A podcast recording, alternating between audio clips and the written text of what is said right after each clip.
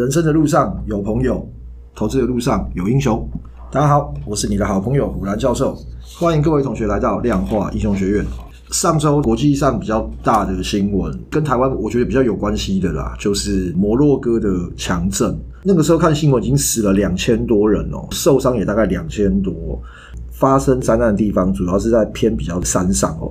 算是一个观光的重地啦，伤亡人数其实就越来越多，因为救援也比较不容易。从九二一之后，大家对防震的概念哦，其实是越来越好，越来越强了。包含这个建筑啊，我觉得很多事就是尽人事啊。包含了从小学开始就有在教一些防震，就是地震来时该怎么办，多多少少有一些相关的知识在脑海里面哈。比方说，就是你应该要躲在哪里啊？防震包里面要装些什么东西哦？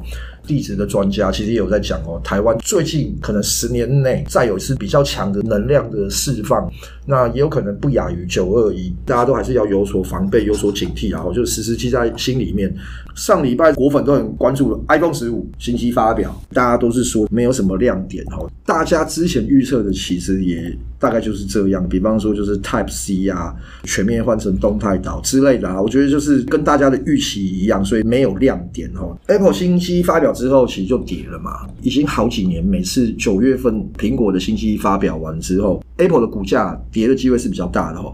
查一下哦，其实十月份 Apple 的股价其实涨的比率是蛮高的哦。上周虽然 Apple 在跌，但是美股跟台股其实相对的都是涨的哦。是不是利空出尽嘛？带动市场来个大轧空。上礼拜如果大家看美股，其实特斯拉表现还蛮强的哦。大家就在讲说，哦，这个特斯拉取代 Apple 跟 AI 变成领头羊，带动美股在涨哦。特斯拉其实它已经连续，我记得两个月还三个月，它都是在放空排行榜第一名嘛。那所以大家才会讲说，哦，这个就是要故意要嘎空嘛。有人就讲说，这个算是嘎空的行情哈。那反正不管怎么样，美股至少上周是震荡走高。美国还有一个上周公布的就是 CPI 哈，那年增三点七 percent，大概也是在预期中啦。因为其实我上礼拜我记得就有讲过，这个 CPI 这个月就是会往上升一点点哦。九月份的升息，这一周的升息，估计啊，费德那边应该是不会升息啦。至于十一月的升息，目前觉得会升息跟觉得不会升息的各占一半哦。近来大家可以关注，其实就是油价，国际的油价一直持续上涨哦。这个油价的上涨，其实对一些中小型的厂商其实是比较不利的哦，因为厂商它这个成本转嫁的难度会增加哦，它的压力相对也会比较大。冬天快要到，用油的旺季有可能推升这个油价会继续的上涨。根据以往的经验啊，油价到到一百元左右附近的时候，其实全球啊经济复苏或经济成长就会受到一些阻碍哦，然后甚至会往下修。对绝大部分都讲说啊，这个油价上升就造成通膨嘛，一定是比较不好的哦。包含 CPI 年增三点七哦，我那天看一个报道说，大概有一半也是因为油价害的哦。当然有好就有坏哦，那对什么是好的？那对一些这个固定收益的产品，其实是一些潜在的利多哦，比方说像债券这样哦。那但是这个油价上涨对股票的影响就比较不一样了哦。刚刚我前面有。有提到特斯拉，大家讲说是嘎空吼。那其实我觉得特斯拉会涨，也是因为这个油价。因为特斯拉它有推出一个 Dojo 的超级电脑，把特斯拉变成诶这个类 AI 的概念股。外资的投资银行有一家，我记得把它的目标价调到四百美元。他们会觉得蛮好，因为受到高油价的影响哦，那可能想要换车的消费者，可能就会刺激他变成去购买电动车哦。这个油价如果继续持续上涨，特斯拉或者是电动车的市场哦，大家可以稍稍的关注一下下哦。那上周的台股算是价涨，量稍微增一点点吧。量能还算是比较低，反正我觉得股价这个量是很重要的，这个大概就是个技术性的反弹。看起来预期这个资金大概也是跑在台股的 OTC，OTC 的市场相对来说还是是比较强的啦哈。股票传人这周有什么要跟大家分享？好，那首先就是营收已经公布完了，那所以我们标准动作就是要换股票了。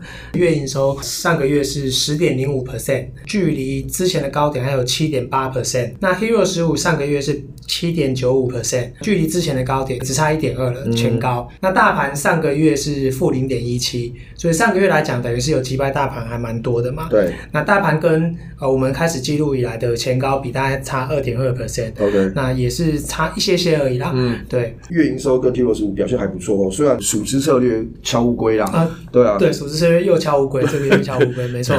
好，那我们先讲那个韭菜游戏。好了，那韭菜游戏我们先讲 O 的。那欧还是续推联德，嗯，那我们也也可以看得出来，现在年轻人可能都还蛮神清的，真的。联德他续报，那联德我们就不多讲了。那希望大家赚钱。上周讲过了，对，然后再来就是 L，这个月他推的是那个剑机，对，剑机是哪一档股票？三零四六啊，剑机啊，那个叫做剑奇，好不好？对，是这样吗？股价涨的这个没有念过书的话，你好歹要看过《每日一字》。《每日一字》你知道吗？我知道啊，是这个吗？对对对，就是这个《每日一次的》。好，今天虎兰教授来跟大家介绍剑奇，奇啦，念奇哈，他。它这个跟基础的基是不不一样，基础基下面是个土，这个是个石头。那这个棋其实就是下棋那个棋。以前古时候的围棋的围棋是用这个棋。各位同学不要跟古话传人一样 哦，就是有就是没念书啊，怎样念边没有念就随便念，然后是剑念上面啊，剑棋。好，我没有念下面也不错，我没有念剑剑石。对，剑棋。那它最主要就是充电桩嘛。最近有一些，比如说欧洲的连锁加油站，还有加氢站的主。机订单这些专案的移注，所以它营运足迹在走升啊。最近公布的 EPS 也是，就是季报也是创新高，二十年的新高。嗯，大型的专案就是陆续在接。照公司的讲法，目前都还不错，而且它政府啦、教育跟智慧零售这些领域都有布局，因为他们也跟工业电脑相关嘛。毕竟他们还是以专案为主啦。那这比较不好去推估，因为你可能要盯着他们公司接到专案或什么的。但是据有讲，就是说其实他们之前做这些充电桩有有在扩产，嗯，那在扩产的过程中，你本来这就会摊体会增加，你毛利会影响嘛。但是如果你案子越接越多，越进来之后，后面的规模效应就会显现出来，嗯，规模经济。对，嗯、那所以可能可以预期，就是它的 EPS 可能还可以再创新高。对，那再来就是有一档股票，呃，连续中选呢，就是立山。立山，立山他是做什么的？他是做那个健身器材的嘛。嗯。上个月营收，呃，那时候新闻讲说这个是暑假商机，因为暑假大家就去健身，那我也觉得是笑笑的。但是他这个月很硬哦。嗯。呃，上个礼拜一他最后所涨停嘛。因为礼拜一的时候我们还没换股，呃，因为它还在我们上个月的持股里面。我看到它营收，其实我大概知道它会在入选，继续入选。那最主要是什么？那就是说，二零二二年七月十三日，它有个新闻，就是它跟 Peloton 深化合作。Peloton 是做健身器材的东西嘛？嗯。它因为疫情，大家都待在家里，然后没办法出去，嗯、就是健身器材热卖嘛。红军。嗯，对。然后第三就是因为跟他合作之后，然后就是营收暴增，但是 Peloton 跟他下订单也没办法及时扩展到那么多。嗯。那再来就是说。falou 做生意来讲，我如果只有你这个客户，那你你突然给我砍单，那我这些扩产的费用我找谁要？是我要自己吞嘛？嗯，所以好像当初就是因为这样，他就是很稳健的经营，然后只扩产一些，所以后来 Peloton 二零二一年那时候吧，好像他们也决定自己要在俄亥俄州就自建产能了。哦、那后来慢慢解封了，嗯、单子掉了。嗯，Peloton 其实你去看它的股价，它疫情的时候很好，然后最近创新低，就是很惨嘛。嗯，那他们好像就做了一个决定，就是说不要自己制造，所以去年就是决定跟立山生化合作嘛。嗯，消息一出来，立山是有涨停啊。但是如果你去看这个股价的话，其实立山等于是打了一一整年的底啊。毕竟健身器材不是几个月就要换一次，它可能酝酿了一整年啊。然后就是呃，去看营收的话，去年七月他们说要深化合作，可是它营收其实也没起来，直到这两个月它才真正起来。比如说七月的时候它五亿八，八月的时候有九亿五。那九亿五是什么样的水准呢？二零一九年的时候找财报狗，它那个本益比的河流图啊，拉二零一九年那一段，它会有一个月均价，嗯，那时候的月均价大概在八十块上下。二零一九年是疫情还没爆发嘛？那疫情没有爆发，那一整年营收大概是七十九亿，对，那我们算八十亿来讲哈，就一季大概是二十亿嘛，嗯，对不对？对，那现在二零二三年八月营收是快要十亿了，嗯，那如果保持这个水准，那未来一年是不是可能最简单？最乐观想法是不是可以到一百二十亿乘以十二？嗯，以前八十亿左右的水准，月均价大概在八十块上下。嗯、那现在如果它单月营收已经从本来三四亿回到十亿了，嗯、那现在股价可能还不到五十块，那这个是空间是蛮大的啦。嗯、单纯从营收。来看，然后去对比二零一九年那时候的同期的营收来比的话，我如果很天真的想，我不要再细究了，嗯、那我觉得这个股价是蛮有空间的。当然，你还要再深入去研究啦，比如说它多少是 Peloton 的单，然后它厂房折旧是多少，或者怎么样的，你要更细算。是。那但是那个不是我想做的事情，因为量化有一个简单的东西啊，就是就像我们做一年多嘛，反正我就是买了买了它涨，我再去看它故事怎么样。嗯。然后不管怎么样，我一定会卖掉嘛，这就是我量化。化交易模式。嗯、那如果我们个人主观一点，比如说我自己从月营收这些股票，我要找一些我可能自己呃买一些股票来玩玩，看能不能赚点快钱之类的。嗯、那我觉得。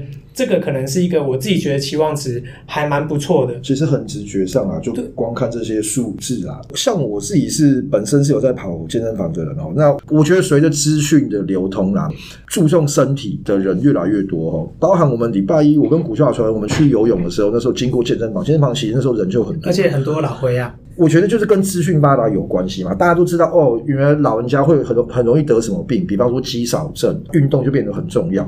不光是年轻人哈，现在连老人家也是。那更不要讲年轻人。以前我们念大学、高中的时候，很多学校根本连健身房都没有。但我现在回到我高中的母校的时候，其实已经有健身房了。很多东西可以从这个我们的生活中去观察哈。就回应到刚刚讲的嘛，哎，健身器材这个跟之前比，直觉上来说就是越来越好，因为现在大家在使用的人越来越多。我很多很多朋友自己买健身器材回家。你如果再去健身房看，其实现在健身房到下班时间的时候，几乎都是满的了。健身房这个机器当然不会说，哎，每两个月他就换一台新的。但当健身房到一定年度的时候，他一换的时候是一整批的这样换。再加上台湾健身房越开越多，你看馆长这个哇塞，讲成这样，健身房一直开一直开呢，他的东西都很顶啊，很顶啊，对啊，那种顶啊，是不是？好，所以第三，我是觉得这个月我觉得是黑马啊，嗯，对，好，然后再来就是照例，那兆利又再次入选。讲到赵丽，就是我跟股票传承，就是刚好有一个同学以前也是在赵丽，他一离开赵丽之后，下一间公司就是双红，双红待没多久的时候他也走，然后就走了之后，整个股价都大涨，所以我我现在观察他什么时候从他现在的公司离职啦，我就去那个大买他的股票这样。赵丽就是我们之前有讲过嘛，然后他就是做轴承，这就是折叠手机的那个轴承供应链，折叠手机以三星为主，那三星他们轴承就他们自己做，华为他有新机发表嘛，然后就是引起世界轩然大波嘛，就是他们自己做出他们自己的晶片，然后有自己的手机了。对，那他们这一次就是推出很多的折叠机，大陆的折叠机供应商呢，呃，我记得有三家啦，兆利就是其中一家，然后再来就是富士达，嗯、然后还有一个是美商的什么费安诺，嗯、新日新好像也是要切入折叠机，对，从零到有之间，那其实这成长空间是很大的。嗯研调机构他们的预估，就今年啊，折叠手机会出货一千九百八十万只，年增是五十五 percent，但是渗透率今年来讲只有一点七 percent。二零二七他们预估会超过五 percent，也就是未来这几年这个饼是越来越大的。是的，是的。那相对的，虽然我们常常听到说，哎，手机是不好的，比如说以前可能卖十三亿只，那今年预估可能十一点五亿只，相对是衰退。衰退，对。但我们刚刚讲的数字叫折叠手机的出货量，嗯嗯、年增五十五 percent。是。那股票好玩的地方就是在于说，你要找会成长的东西去买。虽然手机在衰退，但折叠手机的出货是在增加的。如果大陆的手机这些折叠手机卖的很不错的话，照例其实蛮有空间，而且这是一开始，比如说两三年后，可能很多家轴承厂商进来抢这生意，那可能。毛利不好，但是一开始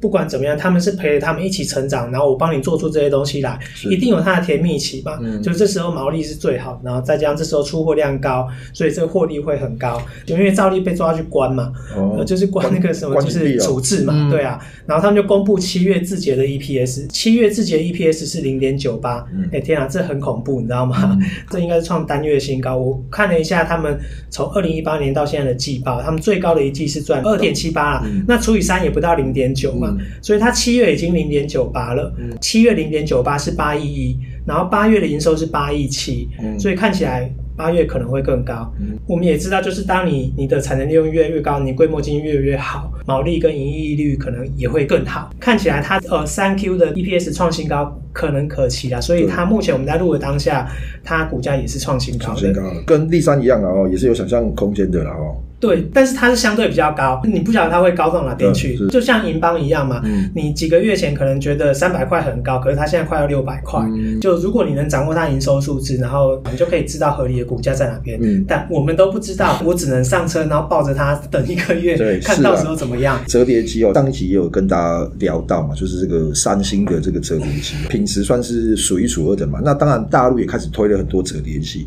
那大家不要忘了，本来有在讲说 iPhone 第十五代的时候会有折叠机，这次是没有。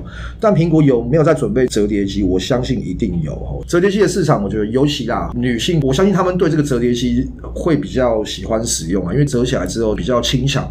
回到当年那个时候，手机刚出来的时候，折叠机其实我们也很喜欢用啊，因为它就好携带方便嘛。现在的手机因为主要是荧幕很大，你要折这个荧幕，然后所以这个技术当然是跟之前的折叠机又不一样。折折叠机的市场哦，我觉得这个在未来的这个想象空间也是还蛮大的哈。那当初我们同学他离开兆利，他那时候讲说啊，兆利做这个轴承啊，notebook 夕阳产业，轴承不就是 notebook 还有什么嘛？讲讲讲，他就是没有想到手机嘛，对不对？虽然我那个时候也没想到啦，不然我我也会跟他讲说，我跟你讲啊，除了笔电之外还有手机啊，因为手机的量会比笔电大非常非常多了，而且手机有的人是每年都换一支哦。呃，最后还是跟大家供上一下我们的 YT 频道那呃，我们还是会不定期的会会把一些我们研究的成果放在我们的 YouTube 的频道上面。那 YouTube 大家可以搜寻量化英雄学院或者是狂 Hero，那也麻烦帮我点赞然后分享。好，那今天谢谢古劝华传人的分享。大家对我们聊到的观念有任何问题，或有什么想法想要讨论的，都可以在脸书的粉砖或社团留言。粉砖可以搜寻量化英雄学院，社团可以搜寻智能古巨基，帮我加入点赞并且追踪。谢谢今天的收听，祝各位同学投资顺利。量化英雄学院给你投资新观念，我们下次见，拜拜，拜拜。好，每日一次，我们下次见。